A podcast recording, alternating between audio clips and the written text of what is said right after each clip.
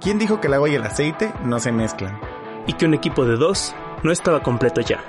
Desde niños aprendimos que somos tan distintos que nuestras diferencias nos complementan. Nuestro objetivo es crear conciencia. Reflexionando acerca de todo, sin filtros. Para inspirarte a seguir avanzando. Y que te cuestiones lo que nadie se pregunta. Mi nombre es Joe Rothbard. El mío Manuel Rothbard. Y esto es Entre Dimes y Directas. Hello, hello, ¿cómo están, gente que nos escucha? Buenas días, tardes, noches, noches madrugadas. Ese saludo me está Ya le puse música. ya vamos a hacer hasta. Ya, ya, vamos a cambiar el intro y Odiel va a ser cantando porque siempre quiere cantar. Hoy no traes ninguna canción, eso está bueno. Hoy es un podcast diferente, lo estamos grabando distinto porque no tenemos monitora de audio. ¡Tarán! Esta vez estoy monitoreando yo el audio. Sí. Y Jodiel no trae música en la cabeza. Bueno, una canción que, que a fuerza quiera cantar. Improvisé una, improvisé una. Soy un artista. Y precisamente viene ad hoc. Bueno, pues lo saludo y les mando muchos besos, abrazos y arrumacos depende. Luego, luego no quieres que te anden acosando. Qué divertido. Saludos. Me pongo yo solito la soga al cuello. Sí, te pones de pechito. Saludos, gente. Gracias por las respuestas que tuvimos del podcast anterior. Nos gustó mucho. Además de tener muchas referencias de ustedes, porque creo que fue un gran tema.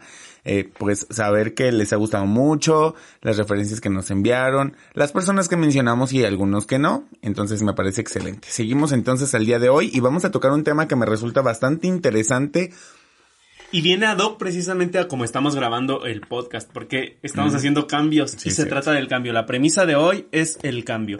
Justo platicaba con Joe esa distinción de premisa-tema, porque el tema, pues de cierta forma es como tienes que hablar de eso.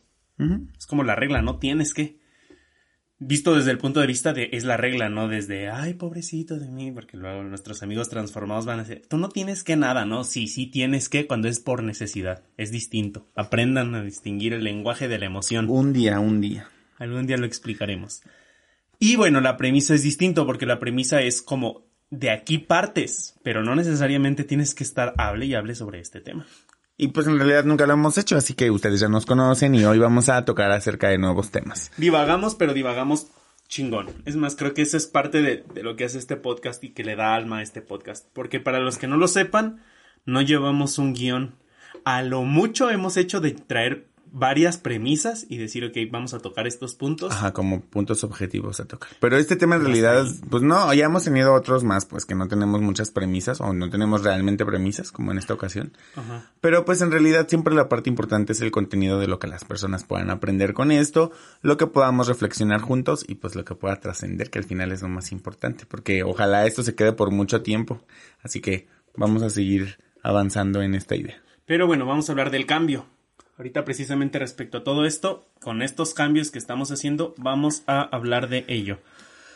Pues digo, como siempre, iniciar eh, tocando el tema de si estamos hablando del cambio, pues tú qué entiendes como cambio, creo que es eh, obvio y evidente, pero ¿Tienes algo que aportar a la definición o idea de cambio, Joe? Pues en realidad en la Real Academia Española el cambio aparece como la acción de cambiar.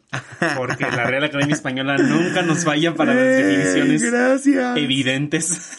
Pues yo creo que cambiar es pues eh, adoptar algo, alguna actitud, alguna circunstancia, algún no sé, alguna respuesta que comúnmente no estés habituado a hacer o que no forme parte como de tu vida cotidiana o de tu zona cómoda o pues de lo que simplemente estás pues pues acostumbrado. No no no creo que tenga como mucha forma de explicarlo. pasa lo hemos visto un montón de veces que al lenguaje siempre le dan otras atribuciones o cargas cuando la palabra no tiene una connotación porque es eso le dan una connotación y la palabra no tiene connotaciones, la palabra tiene un significado y punto. La connotación puede, tiene que ver más con quien emite esa palabra.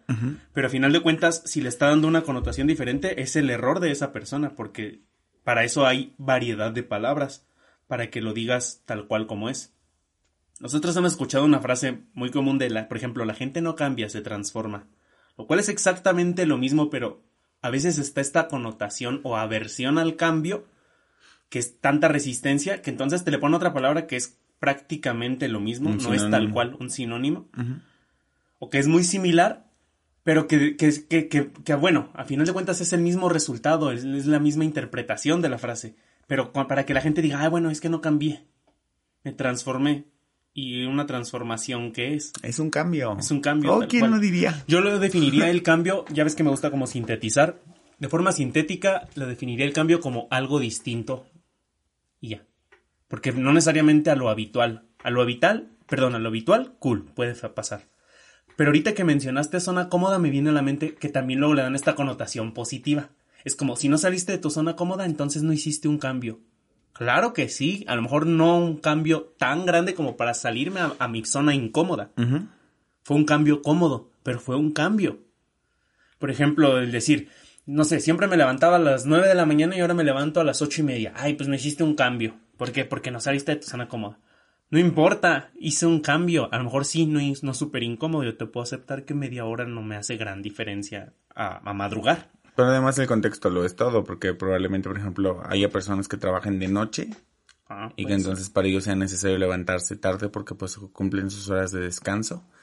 Entonces realmente creo que gran parte de esto, o sea, en la perspectiva en lo que estás comentándolo ahorita hablamos de un cambio basado en un juicio, en el que entendemos que las personas juzgamos el cambio de los demás que es muy común. O sea, lejos de acostumbrarnos a ver el cambio que nosotros tenemos o el cambio de los de los eh, de los demás o del exterior o de lo que habita fuera de nuestro cuerpo y qué es lo que nosotros vamos a hacer con ese cambio. Estamos acostumbrados a entender de forma víctima que el cambio de otros es el que debe de influir y que entonces ellos tienen que cambiar, que hay una idea como muy común en entender como de pues todo lo que yo hago está bien y el resto hay que cambiarlo cuando realmente si la mayoría está fuera, pues entonces tú estás siendo el que no lo está haciendo común, ¿sí me explico? Más entonces, o menos. entonces la idea con esto es, por ejemplo, comprender que basado en un cambio como un juicio, tú no puedes premeditar que alguien cambie o no. Creo que en realidad la parte que podríamos resaltar importante en esto es que el cambio tiene que ver solamente contigo y con lo que puedas hacer tú para los demás. No es algo que no hayamos tocado en otros podcasts, en realidad casi siempre terminamos rondando hacia este objetivo. Sin embargo, la oportunidad de apoyar a cambiar a otras personas, que es parte de lo que nuestro trabajo ha hecho muchas veces, crea resultados extraordinarios. Y creo que esta resistencia al cambio puede ser perjudicial cuando las personas traen este criterio de entender que cambiar está mal o que cambiar perjudica o que cambiar causa daño. Pues incluso es como el meme que, que, que dice, es que has cambiado mucho. Como, como en reclamo, ¿no? A la otra persona. has cambiado, antes eras más chévere. Algo así, ¿no? Pero le dice, es que has cambiado mucho y me gusta porque la otra le dice, eso espero. Me gusta porque es como, eso espero. Y, y tiene mucho que ver, es... Creo que el cambio es inevitable y el error del ser humano es eso. Ya ves que incluso yo lo tuiteé. yo lo tuiteé de, el, el, error es querer consisten, consistencia o algo así. No, el error es bueno, el, el error es como querer que todo se mantenga igual en un mundo que está en constante cambio. Todo está en cambio. Todo, ni siquiera, ni siquiera físicamente tú eres el mismo. Creo que cada ocho años o algo así, todo tu cuerpo, absolutamente todo tu cuerpo es distinto. No se es, regenera. Toda, cada una de tus células es distinta. Entonces, el cambio es como inevitable. Y, pero sí existe una gran resistencia al cambio, o por el contrario, una gran añoranza al cambio cuando a veces sucede. Me, gusta mucho y destaco lo que dices, que es, como que siempre queremos o pretendemos que el cambio ocurra en todo lo que está fuera de nosotros, absolutamente en todo.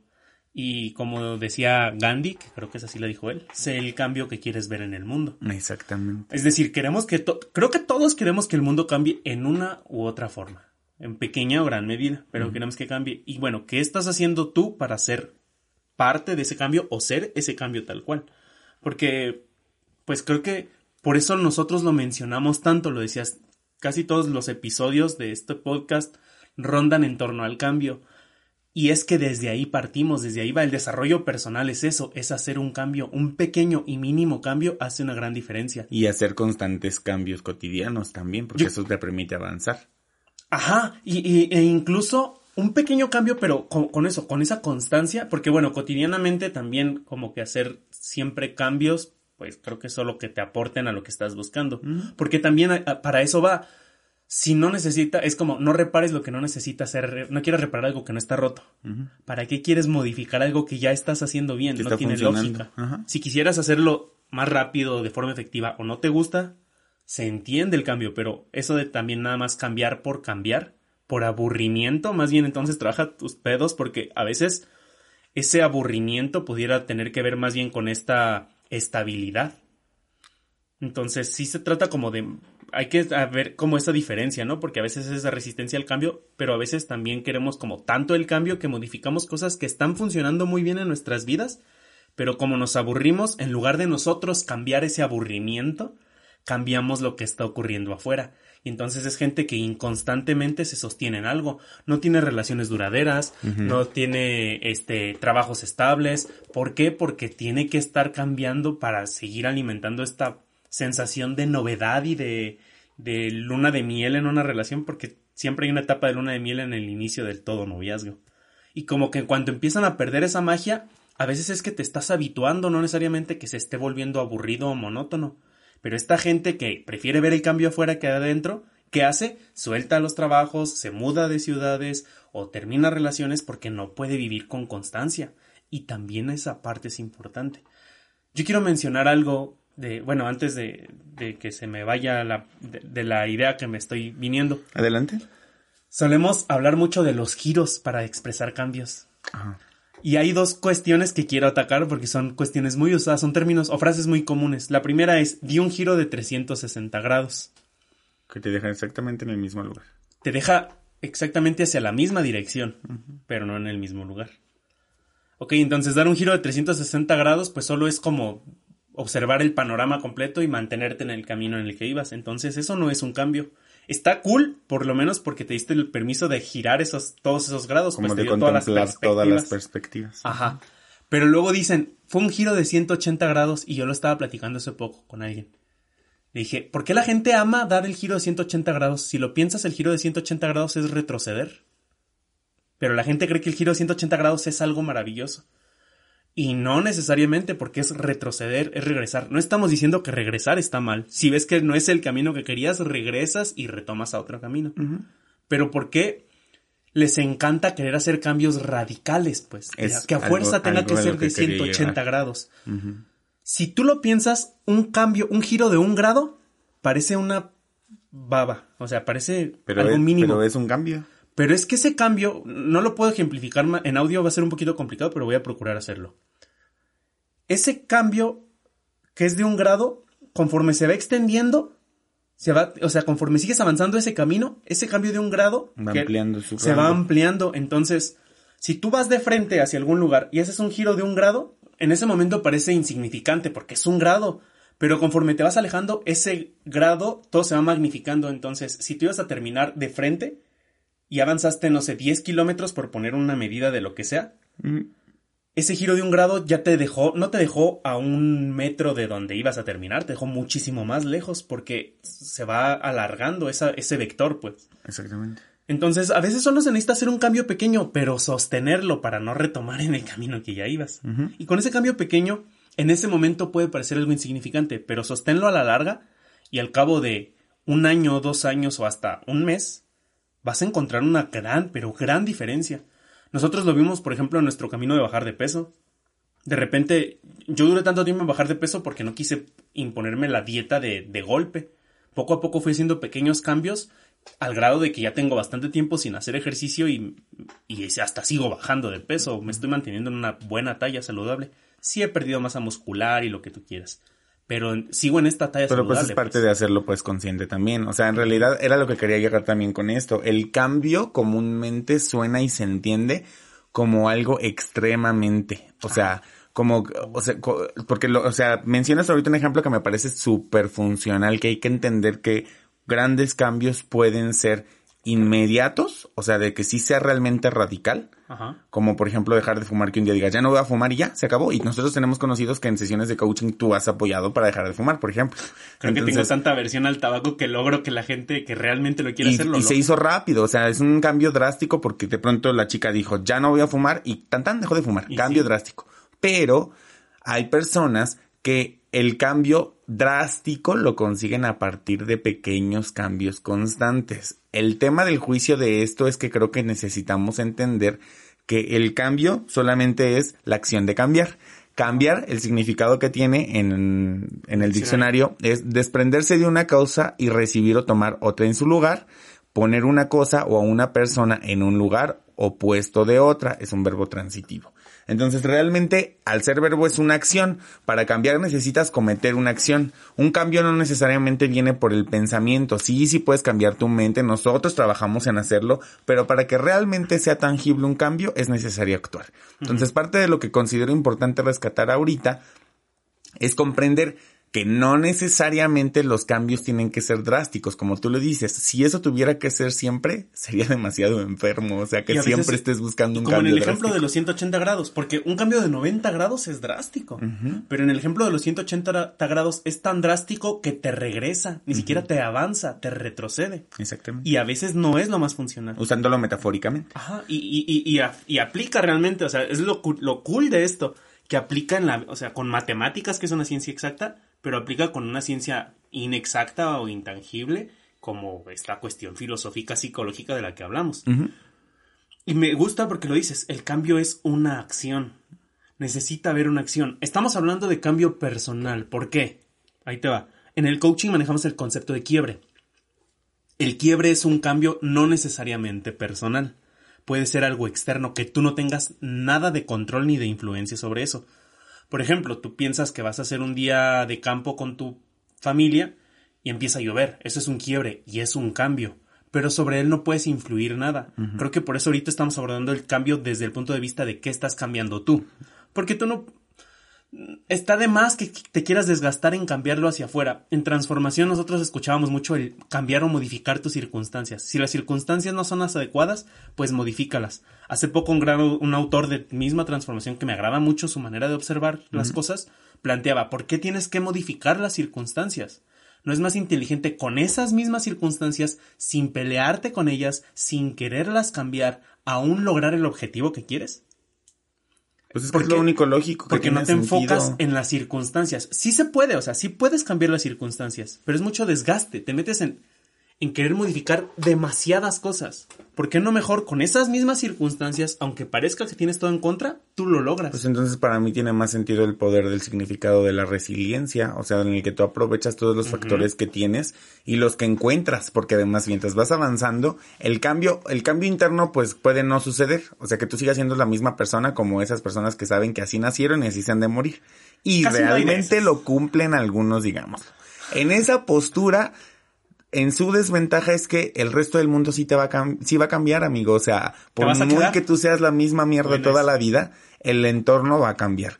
Y va a ser constante. Tan cambia que los objetos se oxidan. Tan cambia que la- el aire que respiraban nuestros bisabuelos en la Ciudad de México no es el mismo que están respirando ahorita las personas que habitan allá. Entonces, tan cambia que muchas de las cosas, de las acciones, por eso es la parte que yo quiero rescatar Pues cambia importante que- en esto. Las acciones son las que forman el cambio.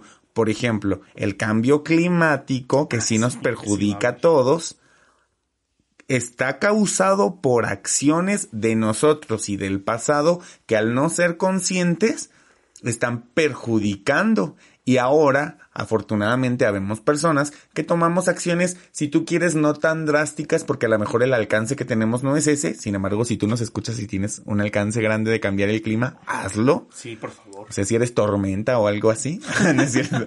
Pero si tienes la oportunidad de hacer cambios pequeños, que es a lo que yo te estoy contando ahorita, en el que yo empiezo a contribuir, ejemplo, haciéndome cargo de mi basura, encontrar la forma más funcional. Ahora, también hay que entender que los cambios no solo se dan solo. Y suena muy redundante, pero no, es no muy solo se dan solos, más bien. Ah, no, no solo se dan solo, o sea, que solo tú lo tengas que hacer, puedes Ah, apoyarte en más personas para conseguir el cambio. Un ejemplo, y ahí les va una anécdota familiar. En nuestra casa, mi papá acostumbra mucho a reciclar cosas. Por el objetivo que tú quieras, porque al principio empezaba a ser extraño y después todos empezamos a adoptar la idea. Fue un cambio, como familia. Ahora estamos llegando a un punto ejemplo en el que mi hermana, por decir, comenzó a decidir hacer una composta Y entonces de pronto el cambio en esto es que ya todos nos empezamos como a volver conscientes de entender que la basura orgánica puede funcionar para otra cosa. Ya no estamos tirando. Si tú quieres, nosotros no la estamos haciendo. Si tú quieres, nosotros no ponemos el empeño de guardarlo, estas cosas. Pero ejemplo, yo me como un plátano y recuerdo guardar mi basura en mi plátano para usarlo en la composta de ella. Entonces. Vienes muy acelerado.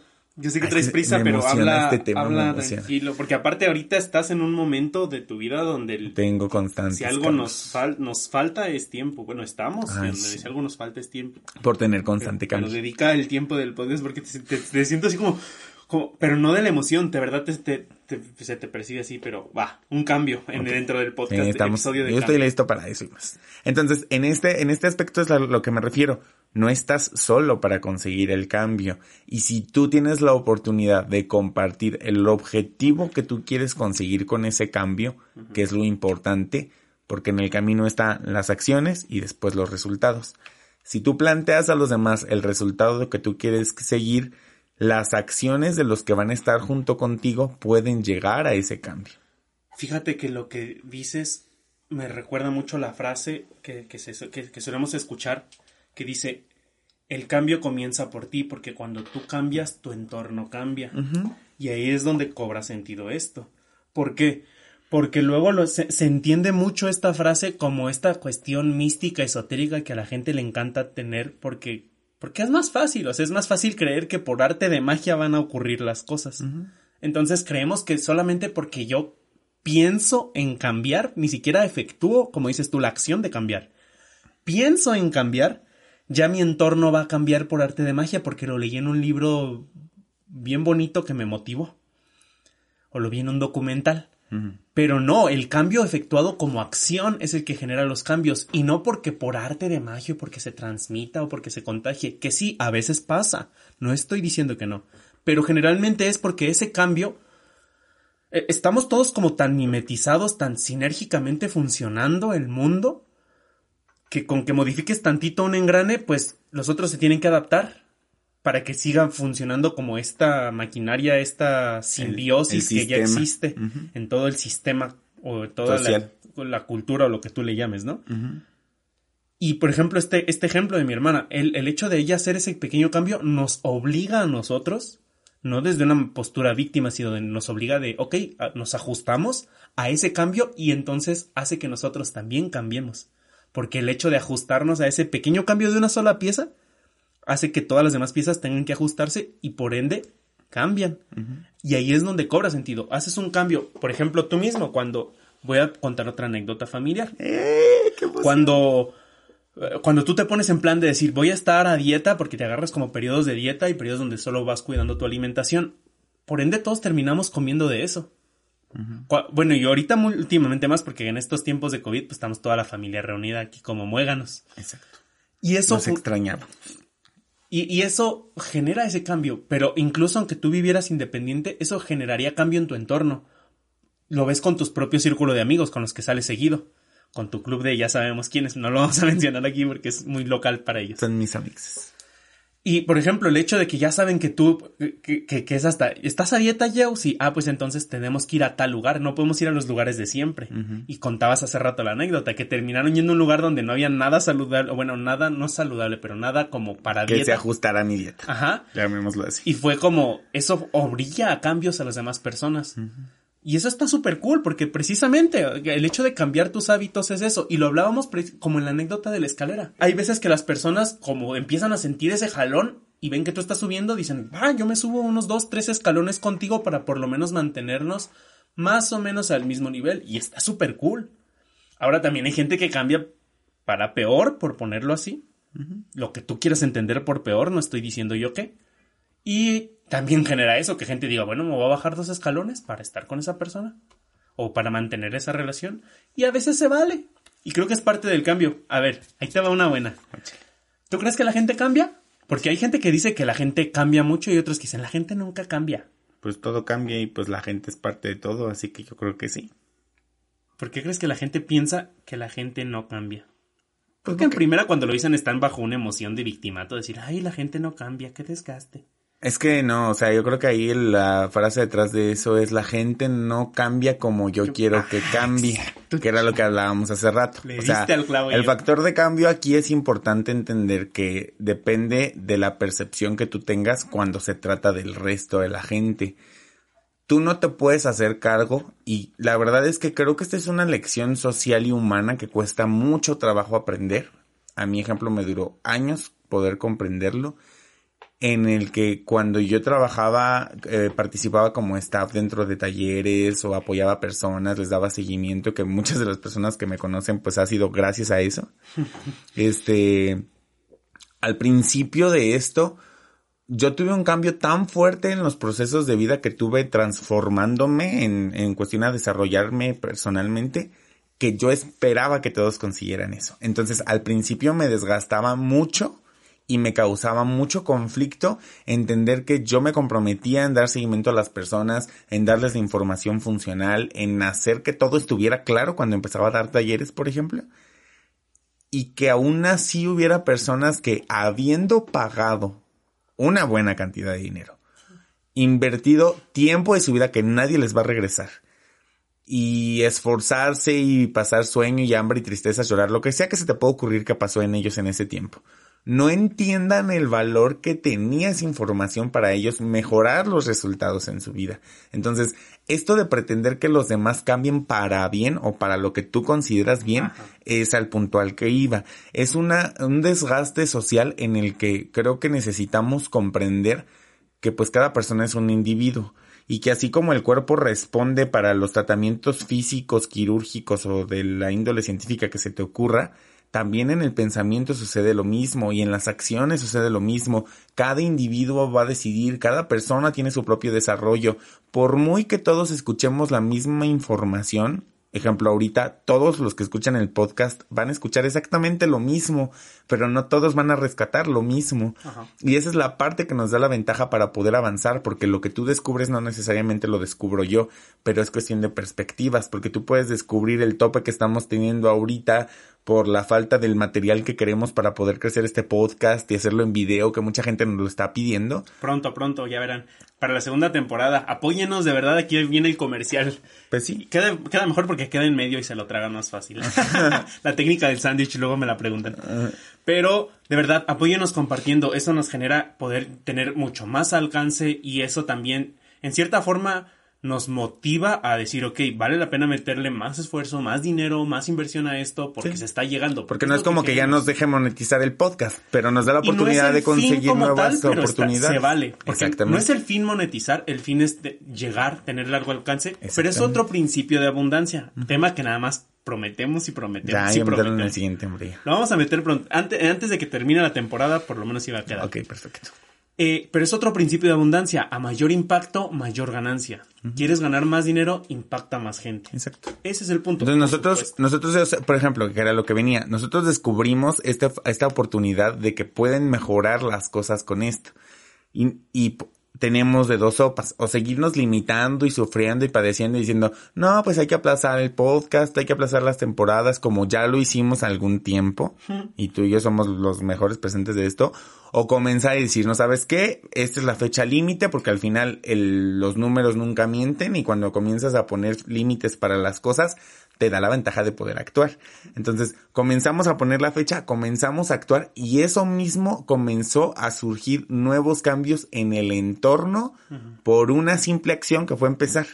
Entonces, es, es parte fundamental del cambio, o sea, trabajarlo con iniciarlo. Y al iniciarlo, pues lo único que vas a hacer es pues tomar la perspectiva que tú quieras. Te puedes victimizar y sufrirlo y decir, no, ya no lo logré y no encontrar ninguna solución o solucionar constantemente, porque en realidad no sabes con lo que te vas a encontrar. Aquí me viene algo a la mente que tiene que ver con la cuestión, ok, todo cambia realmente, pero como si hay situaciones que se mantienen constantes y que parecieran no cambiar. Pero aquí estoy como filosofando ahorita de, la idea de que realmente sí cambia. Lo que no estás agregando es este factor tiempo, que muchas veces, y me estoy dando cuenta que necesitamos agregar, y que es algo tan importante y se nos olvida. No es que no cambien ciertas cosas, como el clásico de, bueno, hay cosas que nunca cambian. Te encuentras una persona 20 años después y físicamente es bien distinta, Y en maneras de ser es bien distinto, pero de repente hace un comentario que desde que lo conoces lo hace o hace el mismo chiste de siempre y es como, ay, hay cosas que no cambian. No, sí cambian, pero toman tiempo distinto, como el clima. Podrían decir, por ejemplo, alguien que tiene, no sé, 10 años que no viene a tal ciudad. Ay, pues ha de estar bien a gusto el clima. No, yo recuerdo que era un clima bien a gusto, pero como el calentamiento global, etcétera, ha hecho efectos, y no solo por el calentamiento global, eventualmente el mundo va cambiando. Es como, si hubiera existido humanos en la Pangea y lo traes a este planeta, diría, ah, caray, pues ¿cómo es que cambió el planeta si éramos todos un supercontinente? Es que las cosas sí cambian, pero hay unas que llevan tiempos distintos. Como un árbol, pues decir, es que este árbol toda la vida ha estado aquí, pero ese árbol eventualmente va a caer y no porque lo talen. O sea, no necesariamente por una acción. Es que eso voy. Hay tantos factores que están interviniendo en el mundo, en el universo físico, que aunque tú no hagas nada, va a cambiar. Porque no necesitas solo de tu acción. O aunque tú hagas algo, va a cambiar. El, el, mismo tiempo ya es una acción que está generando ese cambio. Ese árbol va a terminar envejeciendo o creciendo y el o tiempo cayéndose. es una acción que no se detiene. Por supuesto va a tomar más tiempo que, que el hecho de que digas es que aquí existía una granja y ahora ya es un edificio de apartamentos. Ah, por supuesto, porque hubo una acción específica. Pero ese árbol toda la vida ha estado. Pero a lo mejor iba a estar toda tu vida, pero no va a estar toda la vida. Solo tu vida, porque el tiempo del árbol es distinto al tuyo. Pero si tú pudieras viajar en el tiempo y regresar a ese mismo lugar, pero 100 años después, probablemente ese árbol ya no esté. Y no porque alguien lo haya quitado, a lo mejor ya era su tiempo En, de su, caer. en su proceso natural. Pues. Ajá. Entonces, hay cosas que llevan tiempo, eso de que, ay, es que hay cosas que nunca cambian. Ahí la gente, nunca vas a cambiar eso. Sí, pero en su momento, o quizá no, porque es tan largo el tiempo que ni, ni le va a bastar la vida a esa persona para cambiarlo. Por ejemplo, yo recientemente tenía un conflicto con el hecho de entender que hay especies animales que se extingan. Que incluso es un proceso natural, ¿sabes? eh, esa- o sea, yo aquí, por ejemplo, yo decía, lo evaluaba como en mi mente, porque de pronto yo me pongo a pensar cosas que nadie piensa o raras, pues. No creo que sea exclusivo de que solo yo lo de hacer piense. una, un, un- un concepto de episodio alterno en la segunda temporada, así como de, de viajarnos con ideas raras que tenemos como lo de ahorita Está y la que vas a decir. Pues les voy a regalar la primera. A ver. En esta idea en la que yo eh, ahora reflexionando respecto al cambio decía, mira, las especies animales cuando se extinguen, o sea, porque han evolucionado y hay algunas que tienen años y se han mantenido, como varios reptiles, por ejemplo. Entonces, hay un, eh, o sea, el cambio realmente tiene que ver con la cuestión de poder adaptarnos.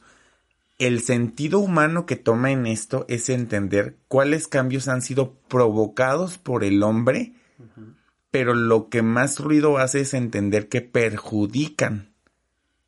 Y que, y que el cambio, porque realmente hay un concepto muy egoísta nato de esto. Y no lo digo de que sea malo, pero es lógico. Si nosotros entendemos que estamos acabando con el mundo, y es el mundo que habitamos, y no sabemos que hay otro en el que nos podamos ir, el plan inteligente es cuidarlo. Y aún así el cambio no nos va a garantizar que nos podamos quedar todo el tiempo. Entonces realmente, o sea, es- esta clase de especies, por ejemplo, que se extinguen a causa del hombre, entendemos que pareciera de pronto, lo podría decir como algo simple de, de- justificándome con esto del tema del cambio, de decir, pues es parte de lo que va a pasar, el proceso natural, el animal ya no se adaptó a estar en la tierra, pero suceden circunstancias como lo que nos comentabas el otro día de las castores, que pareciera inocente la existencia de un animal en la tierra pero que influye muchísimo en cuestión natural o en cuestión ecológica al cambio que pasa en el mundo. Y al final, yo considero que debemos de prestar vital importancia en el cuidado de esto. Con esto no necesariamente digo que se vuelvan hippies y que no tengan dinero y que tiren toda la basura, bla, bla, bla, no. Sino que tú encuentres la forma funcional de poder vivirlo. Ejemplo, yo soy alguien que me gusta mucho como el tema de, de, de rescatar, de reusar muchas cosas y tú lo has visto, soy muy creativo para crear cosas con cosas que ya existan, con este objetivo de entender que si ya hay tanto material y hay tanta gente que no lo está ocupando, alguien más le puede dar un uso a algo que ya está. Y eso creo que es algo que funciona más que seguir buscando que explotar de la tierra. ¿Sí me explico? Que sí hay un proceso natural de extinción también. O sea, no te. No puedes detestar al ser humano queriéndole achacar todo. Hablábamos hace tiempo de la cuestión de responsabilidad y que es una idea que en teoría suena muy bonita y muy inspiradora y muy motivadora de desarrollo humano Y muy cliché, porque además todo el mundo la está usando. pero que en la vida real no aplica al 100% y es tú no eres responsable de todo. El hombre tampoco es responsable de todas las extinciones. Hay extinciones que iban a ocurrir haga algo el hombre o no. Y me refiero a hombre como ser humano, ¿no? porque ahorita vivimos en la era de los hipersensibles que ya ay, me siento ofendido porque dijiste Qué hombre. chino, hombre, sensibilícense. Chíguenle, échenle. Váyanse a chillar otro lado. No, No, aquí chillen con nosotros. váyanse a chillar otro lado. Chillen a Yaudiel, pues. A mí que a chillen. sí le gusta. Sí, me da igual. A mí no me estén chillando, ¿eh? ¿entiendes? Ojalá. Bien.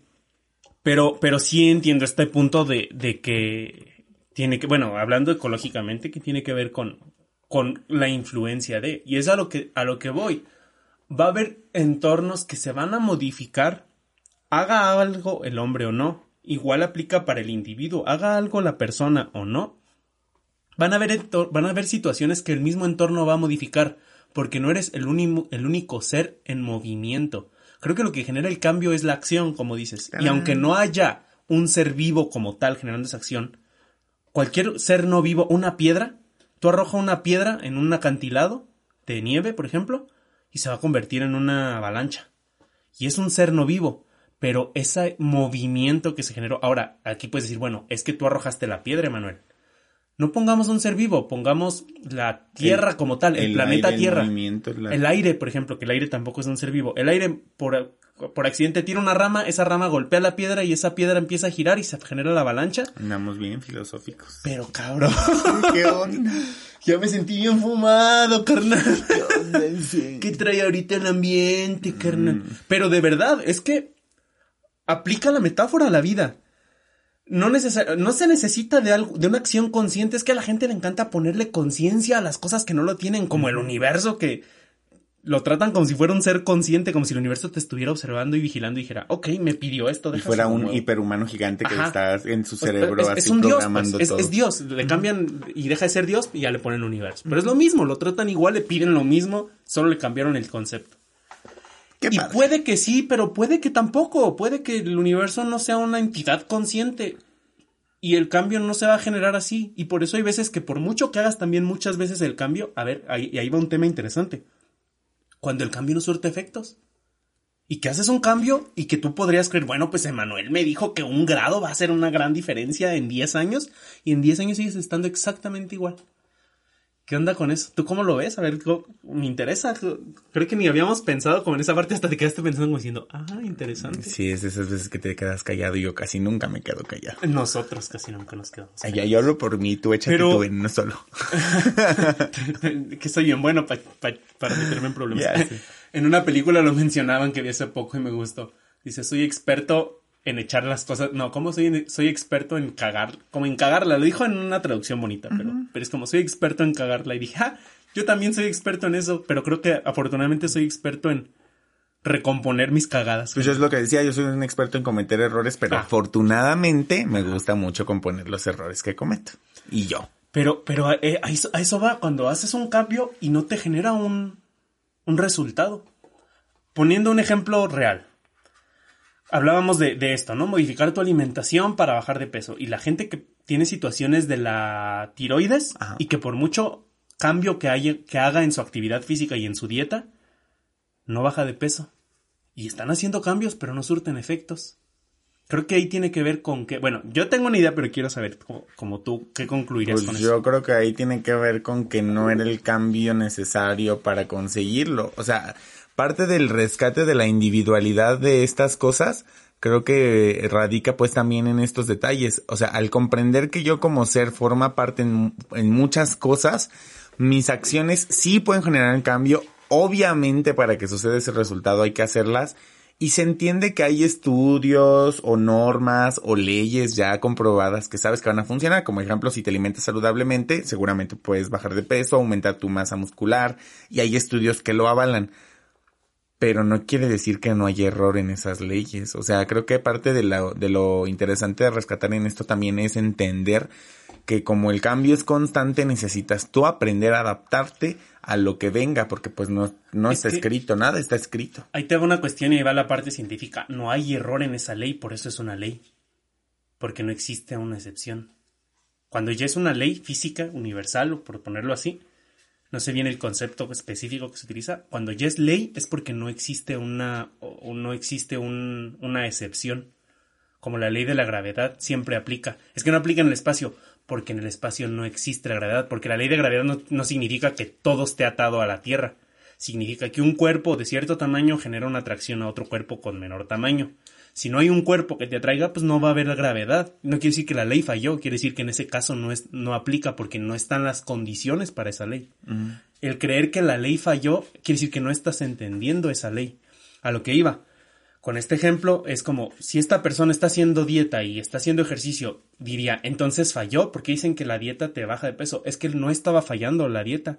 Tu dieta no era el problema. Tu problema era la tiroides. Entonces el hecho de creer que un cambio no esté generando un resultado y entonces está mal el cambio, no. Creo que estás, es a lo que voy, estás queriendo reparar algo que no estaba roto. Tu alimentación no era el problema, era tu tiroides. Por eso antes también de efectuar un cambio se trata un poquito de analizar, no sobreanalizar, porque ahí caes en el análisis parálisis, pero analizar y decir qué tipo de cambio quiero hacer en mi vida. Porque hacer cambios nada más por hacerlos creyendo que van a funcionar, si te sale súper bien, tuviste suerte, pero donde no, vas a culpar al cambio o al hecho de modificar esa situación. Y madurar es aprender a dejar de culpar el cambio. Y darte cuenta que estabas haciendo un cambio que no se necesitaba. Si yo mi problema es de la tiroides y por mucho ejercicio que haga no está dando resultado, no me voy a pelear con el ejercicio. Es como, es como, es, es tonto, pues es tu error fue ni siquiera darte primero el permiso de analizar, a ver, ¿qué es lo que está mal? ¿Por qué estoy en ese peso? Y además no podrías haberlo descubierto si no hubiera sucedido eso, probablemente. Y a lo mejor por eso es importante como recibir ese feedback, esa retroalimentación que, que los mismos resultados te dan. Si ya hice un cambio y no hay e, efectos, quiere decir que entonces no era el cambio que se necesitaba para lograr eso. Así es. Me dejo de pelear con la realidad y digo, bueno, ¿qué sí necesito cambiar?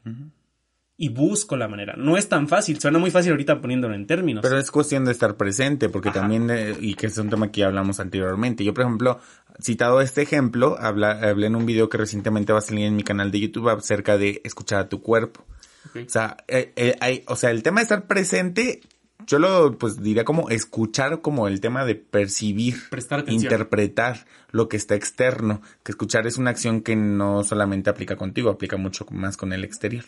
Entonces, tiene que ver con que estés presente en, en, en, descubrir qué es lo que está formando ese cambio, qué factores son los que influyen y cuál es el factor específico que tienes que solucionar, porque siempre van a haber muchos. O sea, realmente en cualquier resultado que tú quieras conseguir, vas a requerir de muchas cosas. Para empezar, que cometas la acción.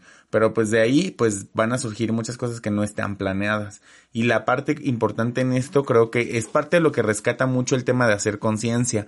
O sea, al indagar en entender que cualquier cosa que vaya sucediendo, tú seas lo suficientemente capaz de pensar en cómo poder hacer que funcione. Pero el hacer que funcione no quiere decir que tenga que ser inmediato, no quiere decir que tengas que tener la respuesta guardada como si la fueras a necesitar en algún momento, porque puedes descubrirla, porque puedes preguntarla, porque puedes orientarte y entonces eso te da el beneficio también de seguir trabajándolo. O sea, ser consciente también es entender que a veces no sabes la respuesta y que entonces la parte responsable, como la habilidad para responder, que tú puedes hacer es tomar una acción consciente que te permita descubrir esa respuesta, que te permita ir con la persona adecuada para poder obtenerla o, o cometer una acción nueva que tú experimentes y no quieres ir con nadie, que te puede llevar más tiempo, que quizás no, o sea, en realidad nada está determinado y es parte de lo interesante de vivir también, que no tienes nada determinado a lo que va a pasar y suceden las cosas y solo pasan, lo mencionábamos en un podcast anteriormente, que recuerdo lo dijiste tú, las cosas solo pasan y ya, entonces el tema de esto es también saber cómo, qué puedes tú prevenir, sí, y en el momento en el que no salga lo que estabas previniendo, ¿quién vas a ser tú? Que creo que es en donde eso toma importancia. ¿Quién soy yo? No quiere decir quién esté siendo ahorita. Quiere decir quién estoy siendo ahorita quién ya fui que me permite ser quien soy en este momento y quién voy a ser en el futuro con las circunstancias que se me presenten. Porque entonces esto nos va a dar la oportunidad de seguir desarrollándonos constantemente. No ser un producto terminado. Pues. Fíjate que ahorita que lo mencionas, eh, creo que me vienen dos ideas y es, creo que la mejor filosofía para recibir el cambio, creo que si estás escuchando este episodio o si escuchas este podcast, no le tienes miedo al cambio, al contrario, seguramente te gusta o sabes el valor del cambio, porque todo lo que implica desarrollo personal requiere cambio. Así de fácil, o sea, si no hay una modificación en algo, el cambio es hacer las cosas diferentes, ya lo, ya lo mencionabas, es algo que sea diferente. La frase que no es de Einstein, pero que se la atribuyen, pero sí es muy buena. ¿Y cuántas veces que no son de Einstein he mencionado aquí? Pues ya a mí no me consta ninguna, ni que sea ni que no sea, pero tú dile que es lo que más me importa. Yo nunca lo he escuchado. Pero bueno, esta frase de, de, de que locura es pretender obtener resultados distintos haciendo siempre lo mismo.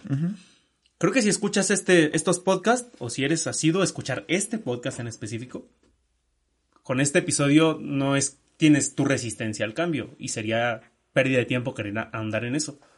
Pero me sale la idea de que hay que saber cómo interactuar o lidiar con el cambio cuando es personal y cuando es exterior.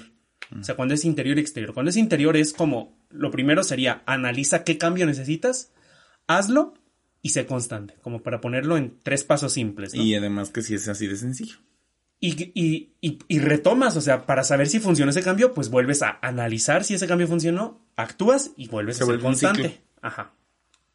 Pero cuando es un cambio externo, tiene que ver con eso, con ahí no, ahí tú no puedes hacer nada porque es externo, no depende de ti. Hay más complejidad. Ahí tiene que ver con más bien la adaptación al cambio.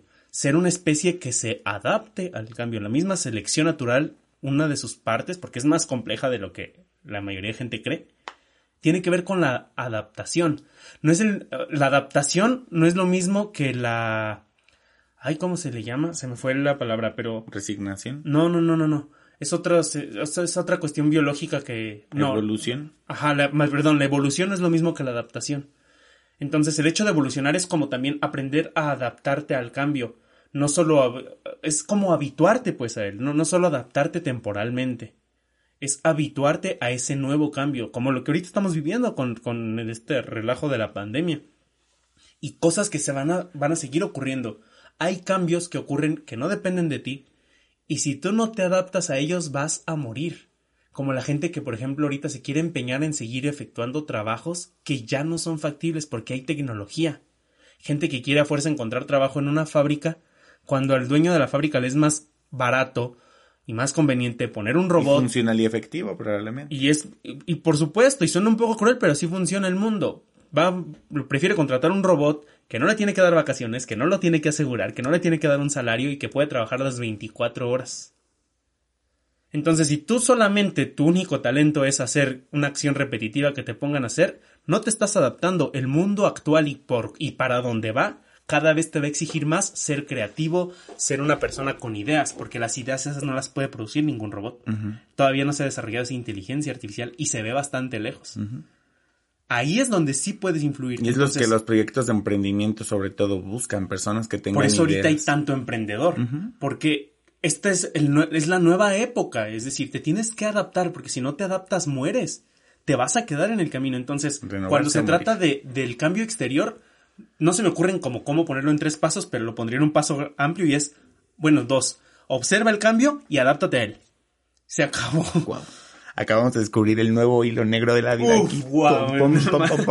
pero a veces suena tan simple. Una vez me lo, me lo, dijo un, un, señor que yo pensé que me iba a joder en el... Hay una otra anécdota. Pensé que iba a joder como en el entrenamiento. ¿Traes anécdotas? Este, Siempre este los suelo traer. ¿Están raros? Siempre los suelo traer, pero no los menciono como anécdota. Bueno, vas. Me decía, es que Manuel, lo que tú dices son cosas bien simples. Y yo dije, ay, va a ser uno de tantos que dice, ay, tú, yo no sé para qué te dedicas a esto. ¿Eso para qué, hijo? Pero era un señor preparado acá chingón. Fue en Oaxaca, no se me olvida. Y me dijo, es que lo que tú dices son cosas bien simples que, que, que cualquiera los podría decir. Y dije, ay, va a empezar a atacar, ¿no? Y me dijo, y ese es el trabajo tan valioso que haces tú, porque es tan simple que aún así nadie lo hacemos y necesitamos a alguien como tú que venga y nos lo diga en la cara tal cual como lo hiciste, para que nos mueva a hacerlo. Porque siendo tan simple no lo hacemos. Imagínate si fuera complejo, menos. Tú sabes, yo lo he dicho muchas veces, no tiene que ver con que sepas o que seas el más chingón, tiene que ver con que lo hagas. Porque la acción es lo único que te lleva al resultado. O sea, tú puedes saberte, y conozco mucha gente más ahorita en el mundo del ego inflado, que se saben chingones, que se sienten chingones y que lo son muchas veces, pero que en el momento en que se necesita que hagan algo, y hoy es tan desesperante que me dan ganas de cachetear a ¿Se les acaban los chingones? Se les acaba los chingones. Y entonces no sirve de nada, porque realmente la parte más importante en esto es la acción. Y yo lo digo mucho en los talleres que imparto en cualquier lugar donde lo haga. La parte más importante en la conciencia es la acción que se cometa con ella y por eso nos da la oportunidad. No todos podemos actuar de la misma manera. Yo no juzgo que has actuado mal, no te estoy diciendo que te la pases cometiendo errores ni que seas el rey de la cagada como lo dijimos hace rato. Sin embargo, si tú tienes la oportunidad de cometer acciones que puedan conseguir el cambio que tú busques, que ojalá sea un cambio funcional, está la oportunidad ahí. Y sí, nosotros hacemos una cosa muy simple, pero es, algo que no te ha tomado dos días poder conseguirlo. Si tú estás consciente de esto y que forma parte del cambio, el primer taller que te diste, que estuve presente en eso hablando de anécdotas, no es para nada parecido a lo que haces ahora en módulos de hasta media hora, una hora, en el que tu intervención es tan efectiva para comunicarte que puede generar un cambio al grado tal en que hoy recibí muy gustoso un mensaje de una amiga diciéndome, vi tu video de cinco minutos de iniciar un negocio que a mí se me hace un video super X, pero ella está emprendiendo y mañana tiene la inauguración de su pizzería por eso. Y entonces digo, qué padre que la acción que cometí de tomarme, si tú quieres, 20 minutos más mi editor, que a lo mejor les toma una hora. Gracias, en serio, gracias a mi editor de videos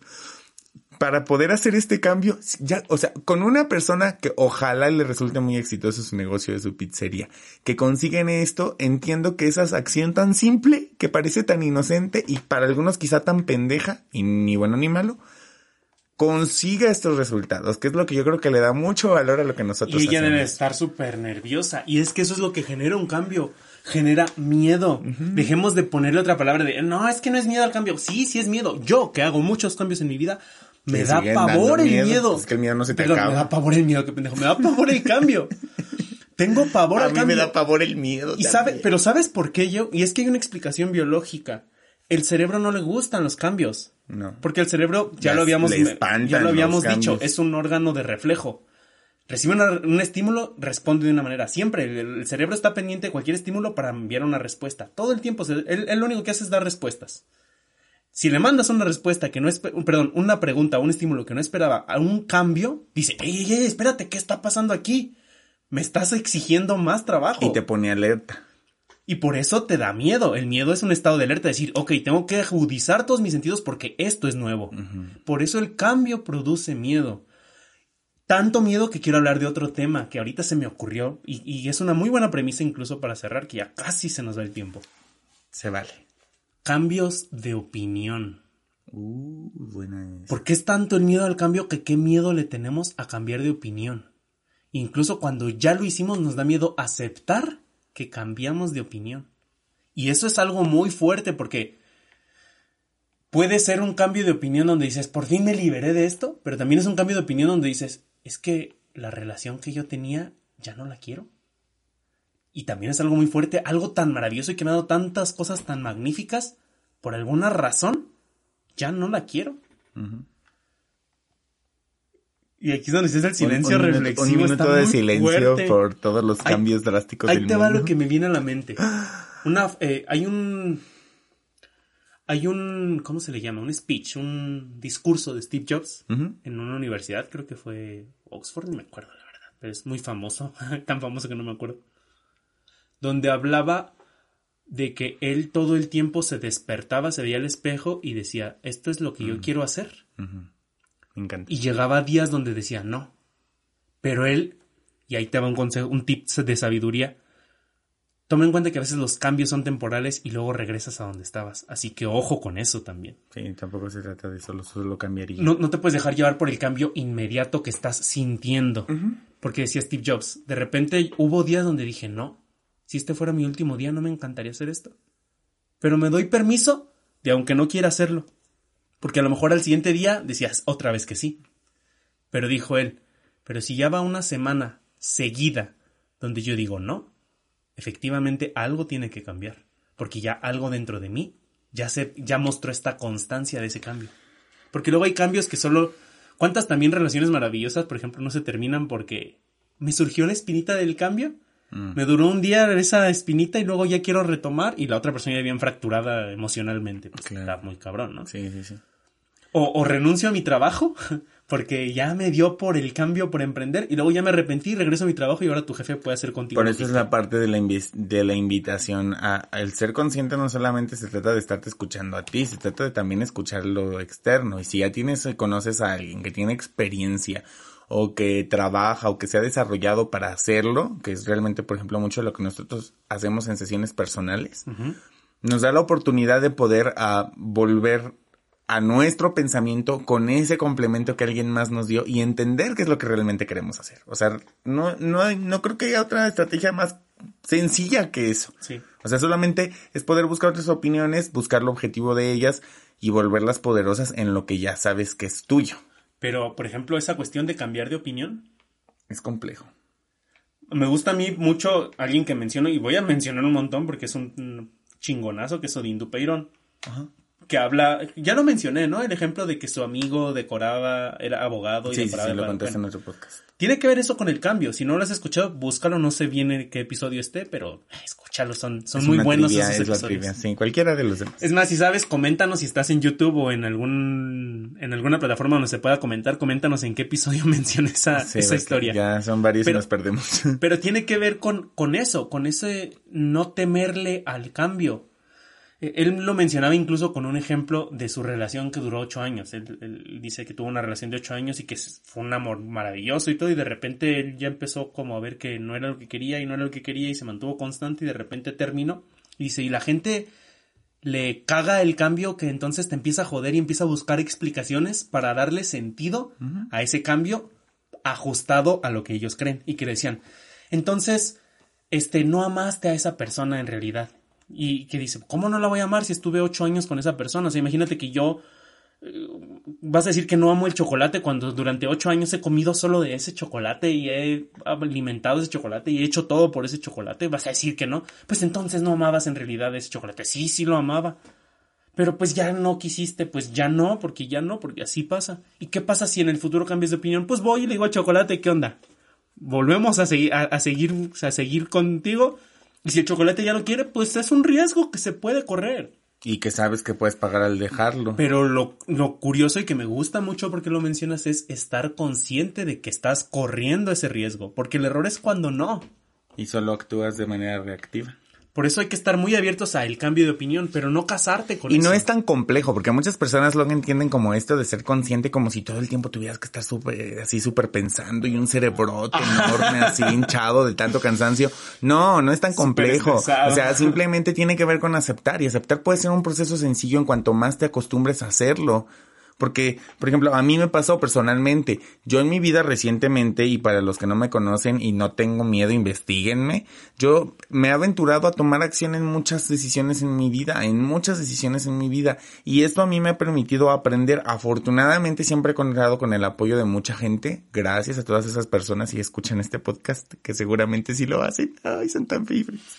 Pero estos cambios y esta aventura y esta oportunidad de como lanzarme a hacerlos me ha dado la lección de desarrollarme porque he tenido la apertura de estar presente a estos cambios. Y de no Y resistirlos, aún así, todo, ¿no? y aún así, hay cosas que todavía sigo trabajando, como saber administrarme económicamente. Porque por no es tan fácil. Exacto. Pero, pero me gusta porque lo que dices es que aceptar no tiene que ver con, Inmediates. ajá, con inmediatez o con que te guste, pues. Aceptar solamente es dejar de pelearte con eso, dejar de resistir. Nada más. El- El aceptar el cambio no necesariamente implica que estés de acuerdo.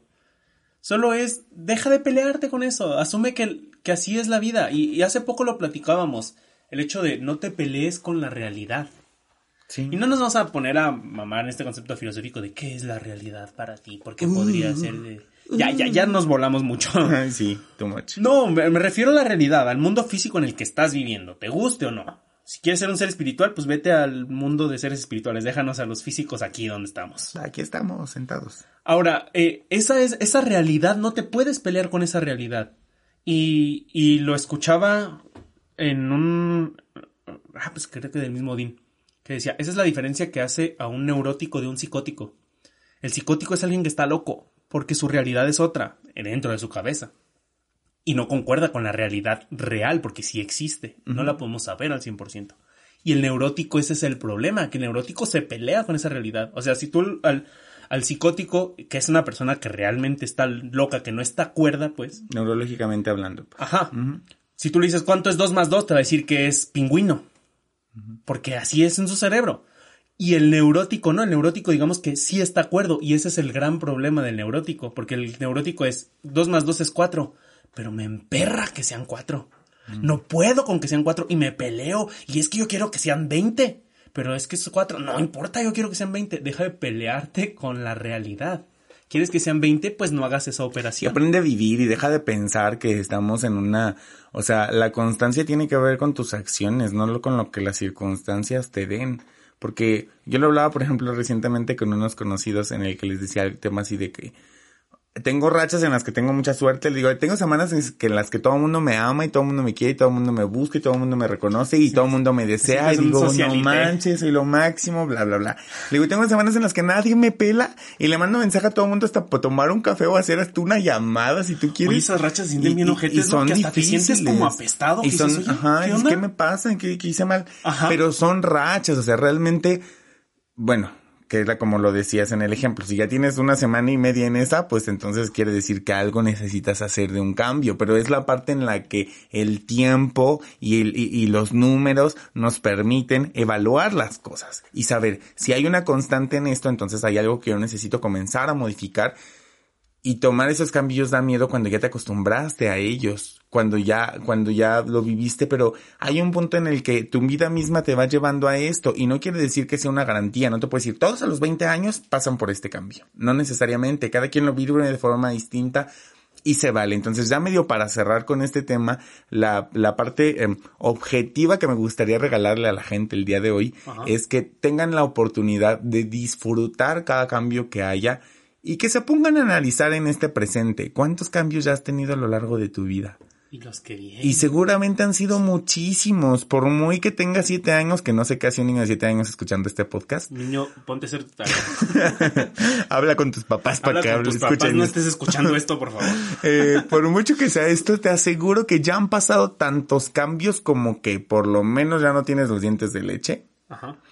Como que por lo menos tu cabello se te cayó y ya es nuevo como que tal vez ya te casaste o no, has tenido fallos amorosos o no, hay muchos cambios. Entonces, ábrete a escucharlos, ábrete a resolver las, las cosas que haya que resolver para ti, que pueden ser pocas o muchas. Si son muchas, te mando un fuerte abrazo porque es muy difícil pasar en esos momentos. Es, el clásico de mordiste más de lo que puedes masticar. Sí, eso, y se siente muy culero, pues, y es parte de lo mismo y a veces hay que soltar y hay que poner prioridades y tu día solo tiene 24 horas, afortunado o desafortunadamente, y tú solo tienes tu cuerpo como lo tengas, afortunado o desafortunadamente, y con eso puedes crear muchas cosas. Pero si tú puede ser un factor de cambio, porque es una frase con la que me gustaría cerrar, que le he escuchado muchas veces de muchos colegas psicólogos y psicoanalistas que dicen, pues entenderás que tú no eres el factor de cambio, pero pues tal vez sí lo pueda hacer. Entonces, una acción muy sencilla puede cambiar muchas cosas. La primera mujer que se rebeló para los derechos de las mujeres hizo un gran cambio y fue el factor de cambio. Y si tú, y si tú puedes hacer esa clase de cosas, no necesariamente quiere decir que tengas que gritar o causar una guerra. Puedes hacer un cambio súper sencillo como mostrar afecto el día de hoy a gente que no lo has hecho. Amar a alguien que no has amado, o disfrutar algo que no has disfrutado y que está formando parte de tu vida. Permitirte ese lujito que por nada más pospones y pospones ese helado, ese café, esa blusa nueva, esos Esa zapatos. media hora de siesta. Ajá, ese, ese, ver ese video, ese escuchar ese podcast interesante de estos dos hermanos. y bueno, yo una que aplico y, y, enlazando un poquito porque no lo mencioné en el, de, el episodio de la zona incómoda. Y tiene que ver con este cambio y es agárrale el gusto a ponerte nervioso. Disfrútalo. Agarra este gusto a sentir esa adrenalina Por favor. de esos nervios. Porque, me, por ejemplo, a mí me dicen, es que tú te has presentado con audiencias enormes. ¿Qué te debes de poner nervioso? Porque me pedían tips para hablar frente a su grupo. Dije, yo me paro frente a 10 personas que voy a capacitar en una, en una pyme y me pongo bien nervioso. Te No me- paras en una cita de café con una persona Ajá, y te pones, nervioso. Dije, no me dejo de poner nervioso aunque me haya presentado en audiencias grandísimas. Exactamente. Lo que pasa es que aprendí a disfrutar de ese nerviosismo que hasta me emociono y digo, ay, estoy bien nervioso. Entiendes que está ahí para algo. Y, y lo disfruto, entonces disfruta ese disparo de adrenalina, disfruta ese que sientes que se calienta todo tu estómago y todo tu ser, porque son emociones y son bien ricas. Y no te las puedes quitar. Muy bueno, no resistas el cambio. Muchísimas gracias, gente, por habernos escuchado. Son lo máximo. Son lo máximo, compártanlo. Síganos en nuestras redes sociales, arroba, Dime si directas. arroba dimes y directas. ya, de verdad. Twitter e Instagram. Prometo, ahora sí, de verdad, prometo, ya estoy, tengo casi listo todo el contenido, es que yo soy el diseñador de todo este rollo. Y yo lo estoy viendo con ojos de papá regañón. Es que bueno, hay otros proyectos personales, pero en ese andamos. Muchísimas gracias, nos vemos o nos escuchamos muy pronto, gente. de verdad, we love you. Fin. Este. bueno. Está me está dando calorcito. Sí, se subió.